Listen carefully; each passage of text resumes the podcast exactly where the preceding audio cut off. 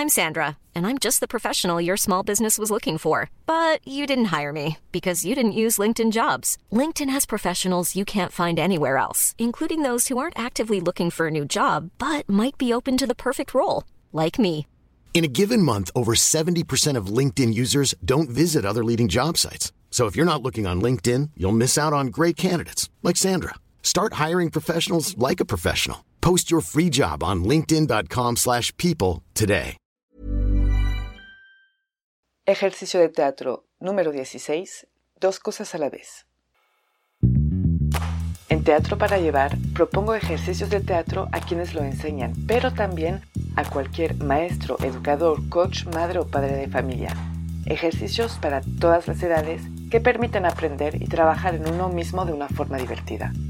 Les compartiré mi experiencia y lo que cada actividad aportó a mis clases y algunas anécdotas. Así que levantemos el telón.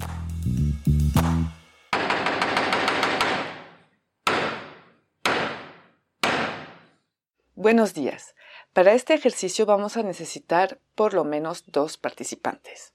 Entonces, lo que voy a hacer es que le voy a pedir a una persona que se pare en medio del escenario y que nos cuente una historia, la que sea, algo que vivió, algo que vio, algo que escuchó, una película, una receta, lo que sea. Lo importante es que sea lo más coherente posible. Después le voy a pedir a una persona que le vamos a decir el perturbador voy a pedir a un perturbador de ir a distraer a la persona que está hablando proponiéndole acciones. Mientras el narrador nos cuente, el perturbador le propone acciones a través de movimientos o de muy pocas palabras y el narrador seguirá contando su historia cumpliendo con la propuesta del perturbador, como por ejemplo jugar a piedra, papel o tijera, o pedir un abrazo, o pedirle que le dé de comer como si fuera un niño chiquito o que le pide de hacerle un champú, etc. Como variantes para este ejercicio, pues primero el perturbador puede proponer varias acciones seguidas, no tiene que ser solo una. Puede empezar, por ejemplo, pidiéndole un champú, después pidiéndole que le amare los zapatos, después pidiéndole que le ayude a pintar una pared, etcétera, etcétera. No tiene que ser solo una acción, puede ser varias seguidas. Y para hacer las cosas un poco más difícil, podemos pedir a varios perturbadores, dos para empezar, tal vez tres, de ir juntos hasta el escenario y hacer en grupo propuestas. Siempre tiene que ser una sola acción, aunque sean varios en el escenario. Y eso puede dar más libertad para hacer cosas más elaboradas, siendo más personas. Otra variante que se puede hacer con este ejercicio es que el perturbador le dé de comer al narrador, por ejemplo, una sopa, o puede ser un bol con agua y una cuchara, nada más, no, no tiene que ser una sopa, pero mientras va platicando la historia, el perturbador le da de comer. También me gusta de repente como lanzar una palabra para hacer una propuesta de acción en el que el perturbador tomará las riendas de la acción y el narrador tendrá que seguir o puedo complicarlo lanzando una palabra que el narrador tendrá que introducir en su historia guardando la coherencia. Como pueden ver, me gusta mucho poner obstáculos y retarlos.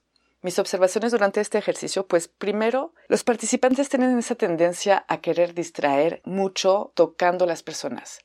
No se trata de tocar, no se trata de hablar fuerte, se trata de invitar el narrador a una acción concreta. Por ejemplo, vi una acción que me gustó mucho. Había dos perturbadores se convirtieron en, enfermeros que llegaban en ambulancia y agarraban al narrador para llevarlo a la ambulancia, entonces lo cargaban entre los dos y el narrador era como el enfermo, entonces le tomaban el pulso, le tomaban la temperatura, qué sé yo, pero fue muy interesante la propuesta y además el narrador se dejó completamente siempre contando su historia. Se volvió muy interesante.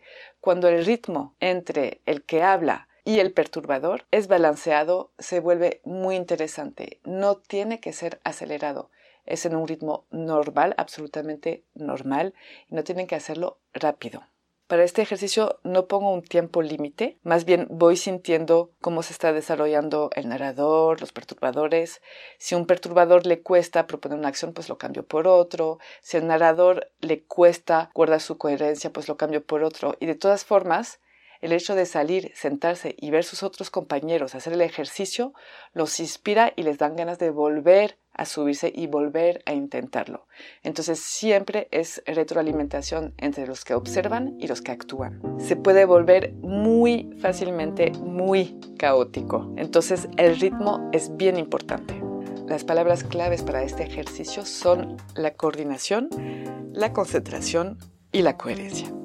Espero que lo disfruten mucho y les digo hasta muy pronto.